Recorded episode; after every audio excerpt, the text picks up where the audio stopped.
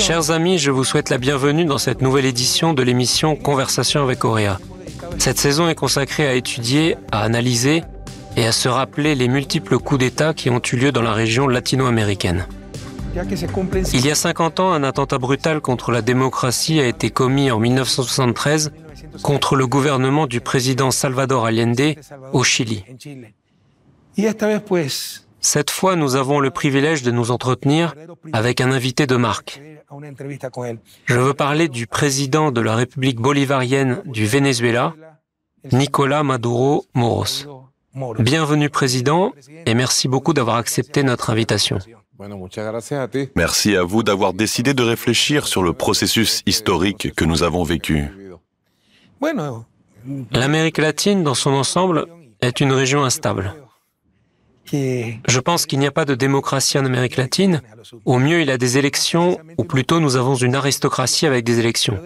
Mais dans le contexte de l'instabilité générale de la région, le Venezuela est un pays relativement stable. Cependant, les choses ont changé lorsque la révolution bolivarienne a remporté un triomphe électoral avec le commandant Hugo Chavez Frias. À quoi cela est-il dû? Au Venezuela, un processus révolutionnaire s'est développé depuis 24 ans. Son émergence était liée au fait que la société réclamait des changements majeurs. Cependant, les représentants des élites dirigeantes du pays, qui étaient profondément indifférentes à la démocratie, aux institutions étatiques, ainsi qu'à l'opinion des électeurs, s'y opposaient. Presque immédiatement, ils ont commencé à conspirer contre le pouvoir d'Hugo Chavez et les réformes qu'il avait initiées et commencé à mettre en œuvre. Notre bloc a remporté un certain nombre de victoires électorales. Nous avons gagné plus de sept fois de suite, de 1999 à 2000. Mais dès 2001, lorsque George W. Bush est arrivé au pouvoir, la situation s'est aggravée.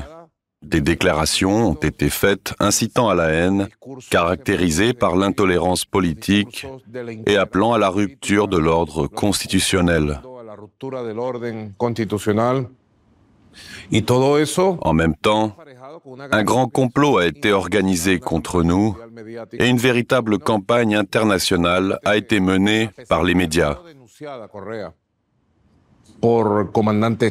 Et malheureusement, Correa, même si Hugo Chavez et le pouvoir législatif avaient dénoncé cette entente et alerté contre le danger imminent en 2001-2002, on n'a pas réussi à éviter le coup d'État.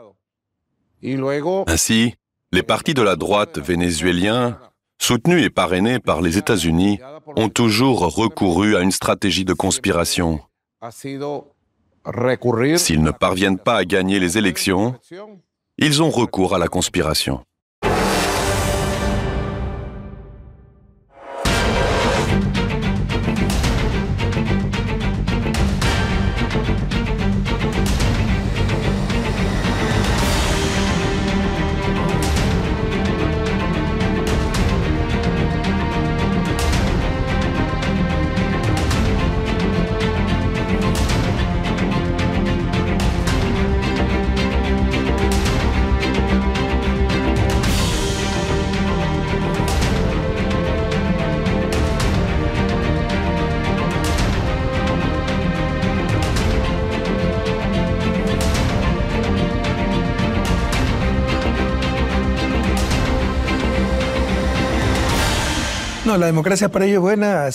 La droite favorise la démocratie tant que rien ne change.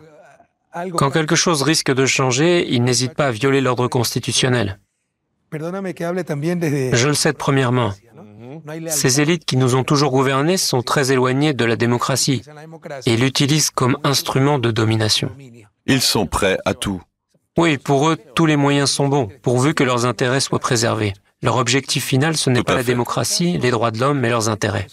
En tout cas, franchement, l'exemple du Venezuela montre qu'il peut en être autrement. Hugo Chavez était un président très populaire, disposant indiscutablement d'une légitimité démocratique. Malgré cela, un coup d'État a été organisé contre lui en 2002. Ils ont appelé les gens à descendre dans la rue, ont créé le chaos. Une grève a commencé dans une compagnie pétrolière appartenant à l'État, Petroleos de Venezuela. Et plus tard, les transporteurs et la Confédération des travailleurs ont rejoint les manifestations. La politique du gouvernement était orientée sur la classe ouvrière. Après tout, vous êtes un président issu de cette classe. Les intérêts de la classe ouvrière ont constitué la base de la politique mise en œuvre par le gouvernement d'Hugo Chavez. Comment peut-on expliquer le fait que des représentants de la classe ouvrière se soient joints aux syndicats d'entrepreneurs pour déstabiliser un gouvernement légitime qui agissait en fonction de la grande majorité?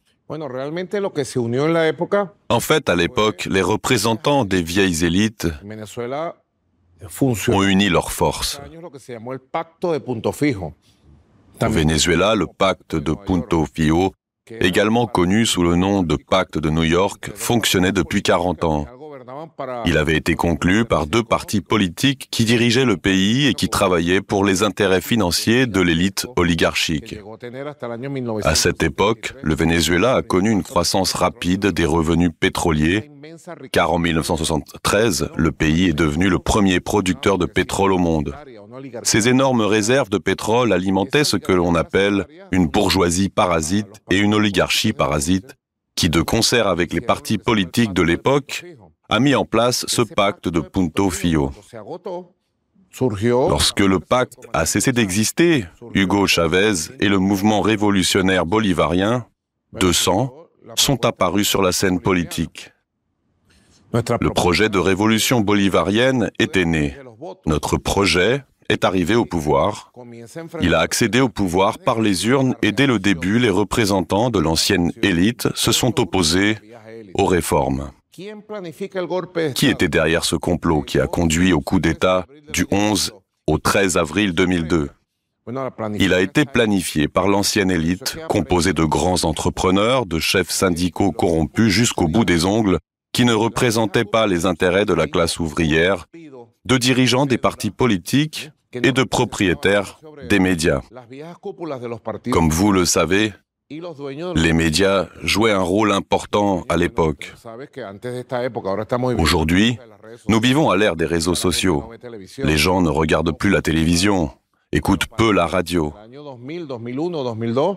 Mais alors, en 2000, 2001, et 2002, la télévision, la radio et la presse écrite avaient une grande influence sur l'opinion publique. La une d'un grand périodique du pays était suffisante pour façonner l'ordre du jour ou pour provoquer une déstabilisation. Les médias étaient utilisés comme outils de guerre politique et psychologique. Ainsi, les élites se sont unies pour mettre en place un scénario de déstabilisation et d'épuisement, ce qui a créé les conditions du futur coup d'État. Par la suite, tout est devenu clair.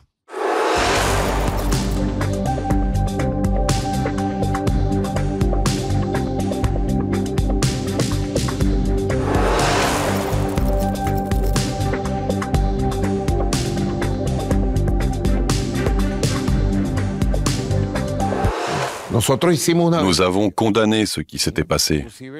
Nous avons même dit que sur la base de ces événements, on pourrait rédiger le manuel du coup d'État parfait.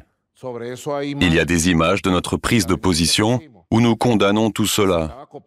Ceux qui ont tenté d'évincer le commandant Chavez du pouvoir ont eu recours à la même méthode de coup d'État que celle appliquée contre Salvador Allende. Le sabotage des transports et des services publics, le sabotage de l'économie, le sabotage de l'industrie pétrolière. Une mobilisation de la droite a eu lieu dans les rues des villes relayée par une guerre médiatique permanente. Toutes les chaînes de télévision et les stations de radio du pays travaillaient exclusivement pour les intérêts de l'oligarchie et de la droite 24 heures sur 24. À un moment donné, les séries et les émissions ont disparu. Tous les programmes de télévision habituels ont été supprimés pour quelques mois, de sorte que toute la journée, dès que la télé était allumée, à 6 ou 7 heures du matin, et jusqu'à minuit, ce n'était que de la conspiration, des reportages consacrés au mouvement de droite, des appels à manifester, des insultes contre le commandant Chavez. Je pourrais dire qu'ils ont appliqué la même méthode du coup d'État parfait que dans le cas d'Allende et que les 11, 12 et 13 avril 2002, le Venezuela a connu le premier coup d'État médiatique de l'histoire. Heureusement, grâce aux efforts de notre peuple, il a échoué. Le coup d'État raté d'avril 2002 a-t-il marqué un tournant dans la révolution bolivarienne? Oui, bien sûr. Je te le dis par expérience personnelle. Toute ma vie, j'ai milité. Je viens d'une famille vénézuélienne de gauche et quand j'ai grandi, je me suis mis à militer. Dès l'âge de 12 ans, je crois. Exactement, dès l'âge de 12 ans, j'ai milité dans le mouvement politique Ruptura. J'ai ensuite rejoint la Ligue socialiste, un parti d'extrême gauche vénézuélien. Et quand Chavez est apparu sur la scène politique, nous l'avons tous immédiatement rejoint, toute notre génération. Nous sommes donc unis par un passé révolutionnaire commun, car nous connaissons bien l'histoire de notre continent. Malgré cela, même en ce qui concerne les représentants de ma génération, aucun d'entre nous ne s'attendait alors à un coup d'État. En ce sens même que si nous savions que quelque chose devait survenir, que nous l'avions dénoncé, que nous avions surpris des conversations et vu des documents lorsque le coup d'État a commencé, lorsque le commandant Chavez a été arrêté, nous avons dit, c'est impossible, comment cela a-t-il pu se produire? Le coup d'État a été un moment de réveil pour nous.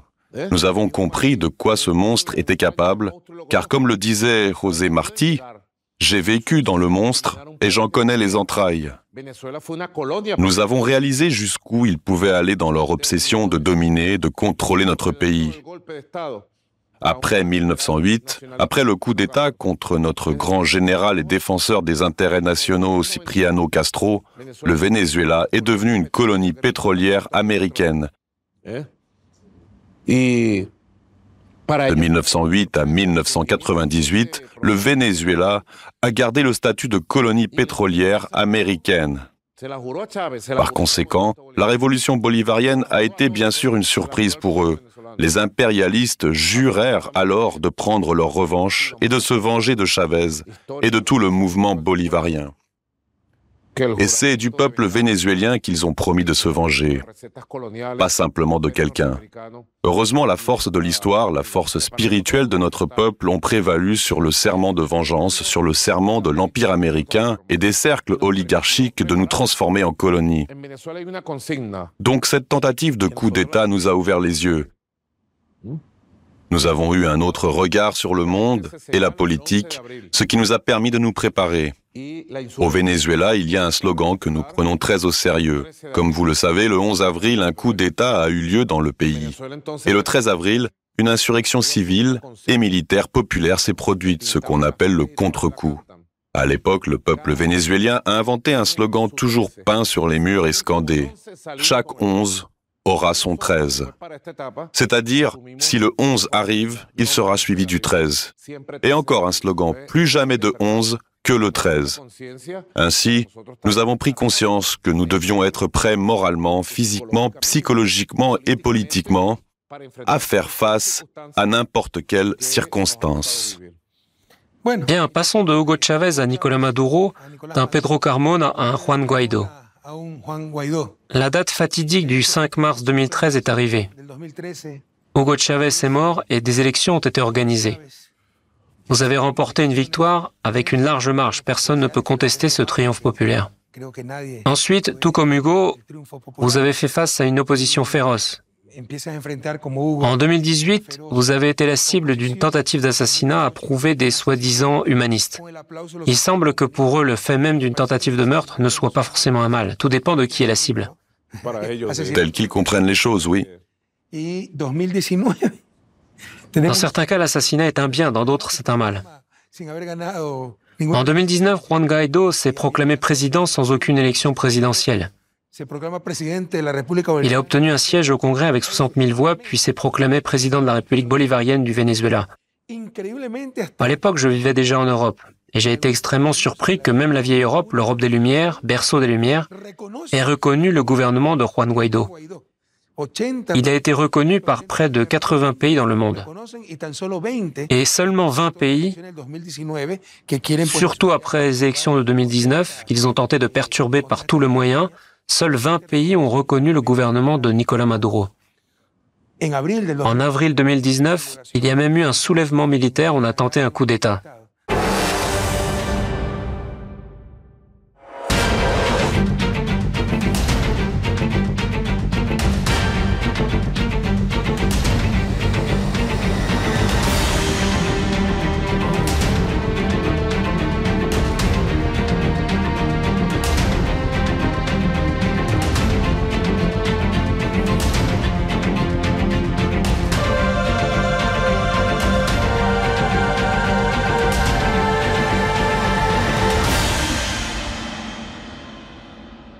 Que pourriez-vous nous dire à ce sujet Quelles expériences, quelles leçons ont été tirées de cette situation? Au fil des ans, nous avons été confrontés à diverses formes de déstabilisation, de complots internes et externes. Ils ont cru qu'un événement aussi pénible et triste que la disparition physique difficile, douloureuse de notre chef, de notre leader, le commandant Hugo Chavez, qui était l'âme de notre pays, signifiait la fin du projet bolivarien. Et ils l'ont montré dès le début. La tentative de saboter les résultats des élections du 14 avril 2013 a été un premier signal d'alarme. Plus tard, on a vu d'autres tentatives. Sous Obama, ils ont ouvertement déclaré qu'ils suivaient une stratégie élaborée pour renverser le gouvernement vénézuélien, ou comme ils disaient, dans le but de changer de régime. En mars 2015, le célèbre décret d'Obama a été publié suscitant à ce moment-là la condamnation et l'indignation du monde entier. Le monde était différent alors. Je me souviens que le Mercosur, l'UNASUR et le CELAC ont tous condamné à l'unanimité ce décret d'Obama. Ce dernier déclarait que le Venezuela constituait une menace extrême pour la sécurité des États-Unis. Cela a été un premier pas sur la voie de la déstabilisation du pays. Je me souviens d'avoir parlé avec Obama en avril 2015, pendant le sommet au Panama. Il s'agit du sommet des Amériques. Oui, le sommet des Amériques. Nous y étions présents. Et ils nous ont proposé une conversation. Nous avons eu une conversation dans un couloir et Obama m'a informé que, vers ce moment, il avait déjà rencontré tous les présidents latino-américains, les dirigeants de la communauté des Caraïbes, et tous ont condamné à l'unanimité ces sanctions contre le Venezuela. Et Obama m'a dit que c'était une erreur. Il a dit, nous allons la réparer. Cela n'était pas notre intention. À quoi je lui ai répondu, d'accord, mais essayons de comprendre. Vous en parlez avec tant de facilité maintenant. Mais en fait, vous avez publié un décret disant que le Venezuela est l'ennemi des États-Unis et que nous représentons une menace pour la sécurité nationale américaine. Et comme vous le savez, Lorsque vous éditez ce genre de décret, cela signifie pratiquement que vous êtes prêt à déclarer la guerre à ce pays. Le problème est de savoir qui viendra après vous. C'est ce que je lui ai dit à ce moment-là, et ses paroles se sont révélées presque prophétiques. Comme ça, vous lui donnez le feu vert, et vous ne savez pas qui viendra après vous, ni comment il profitera de ce décret. Malheureusement, il faut le préciser, c'est ce qui est arrivé. Lorsque Donald Trump est arrivé au pouvoir, tout comme à l'époque de George W. Bush, l'activité des forces de droite vénézuéliennes s'est à nouveau fortement intensifiée. Malheureusement, toute cette opposition de droite, ce sont de vrais larbins des Américains. Avant de prendre une décision politique, ils vérifient d'abord ce que le département d'État en pense. Malheureusement, c'est le cas. Malheureusement. La droite dans notre pays, ce sont des valets des Américains, vendus et sans valeur. Et toute la droite d'Amérique latine a été contaminée. Ces forces de droite ont reçu l'ordre d'agir. C'est alors que des sanctions ont été imposées au Venezuela, les sanctions qu'ils ont eux-mêmes demandées.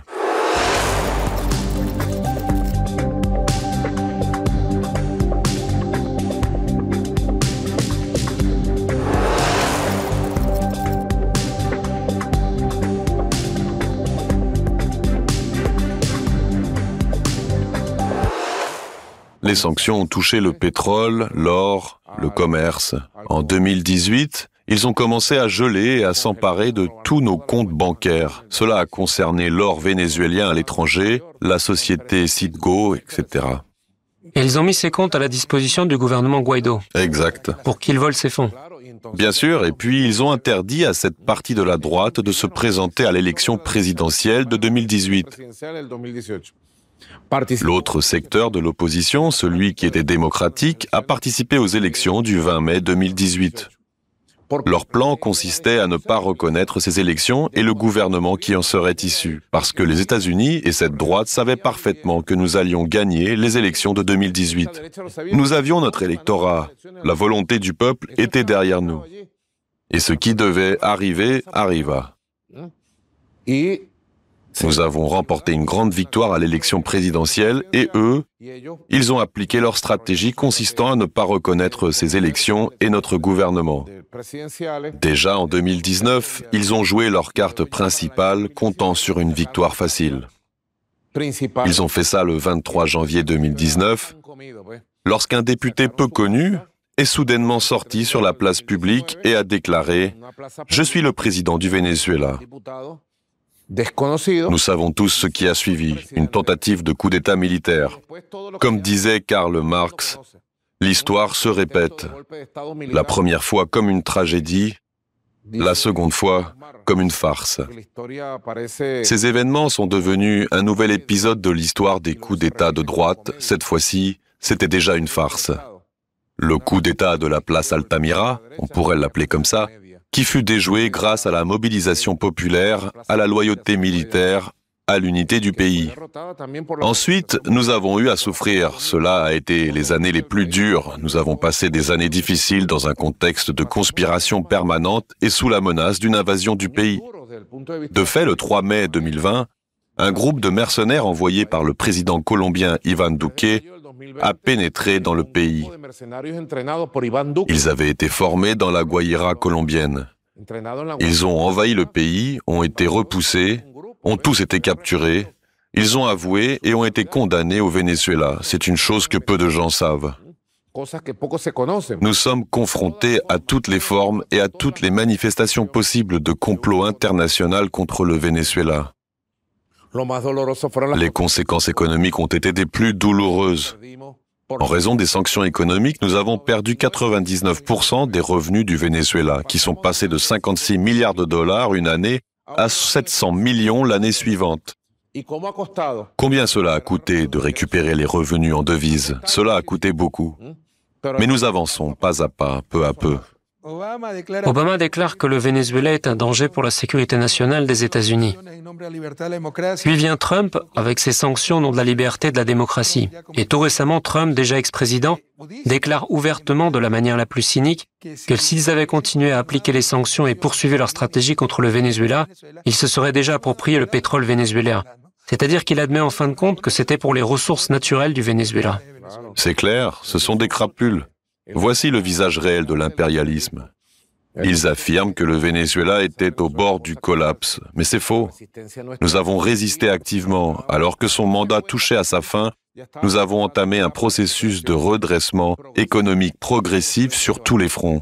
Trump l'a dit lui-même, si le Venezuela s'était effondré, les États-Unis auraient obtenu un accès gratuit au pétrole. Exactement. Ayant détruit le Venezuela, ils auraient commencé à prendre le contrôle total du pétrole vénézuélien. C'est bien ça. Et de toutes ces richesses, notre Seigneur a doté notre pays d'immenses richesses. Nous avons les plus grandes réserves de pétrole du monde.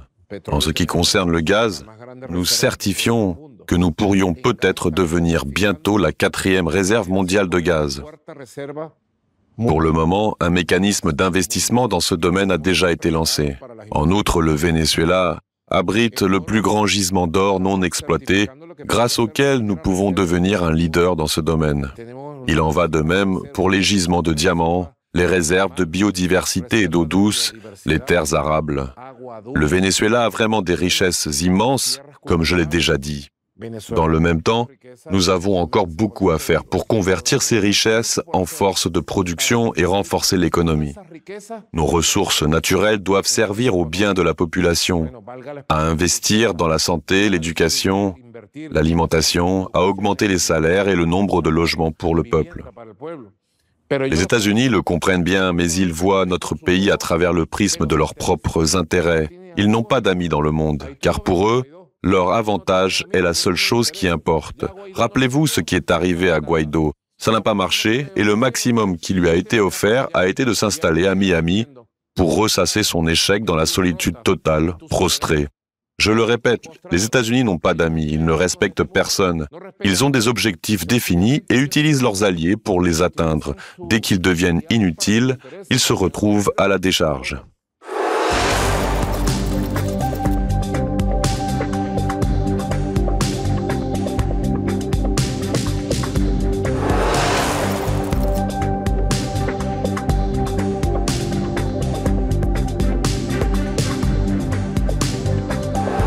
Heureusement, je crois que des changements fondamentaux sont maintenant en cours dans le monde. L'émergence d'un monde multipolaire semble irréversible, comme le déclin de la force des États-Unis et de l'Occident. Et il semble que cela commence à se mettre en place. Il semble que le vieux rêve du libérateur Simon Bolivar soit sur le point de se concrétiser. En son temps, il y a 200 ans, Bolivar parlait d'atteindre l'équilibre de l'univers, l'équilibre du monde. Aujourd'hui, on dit qu'il est nécessaire de créer un monde polycentrique et multipolaire, un monde où il n'y aura ni hégémonie ni impérialisme. Tout indique que nous sommes sur le point d'édifier ce monde et que les pays d'Amérique latine font tout leur possible pour y parvenir. Et là, nous, le Venezuela et j'en suis sûr l'Amérique latine seront en première ligne de la bataille pour la naissance, pour l'enfantement de ce nouveau monde. Quoi qu'il en soit, l'Amérique latine est une région confrontée en permanence à un processus de déstabilisation, à des coups d'État, face à des processus de changement pour surmonter 200 ans de sous-développement. Le Venezuela n'a pas constitué une exception et a subi une véritable guerre, au sens littéral du terme, entre autres une guerre économique. Résister est en soi une victoire. Gloire au courageux peuple vénézuélien. Cher Monsieur le Président, merci beaucoup pour cette entrevue. Grand merci. Chers téléspectateurs, on se retrouve bientôt dans un prochain numéro de l'émission Conversation avec Coréa.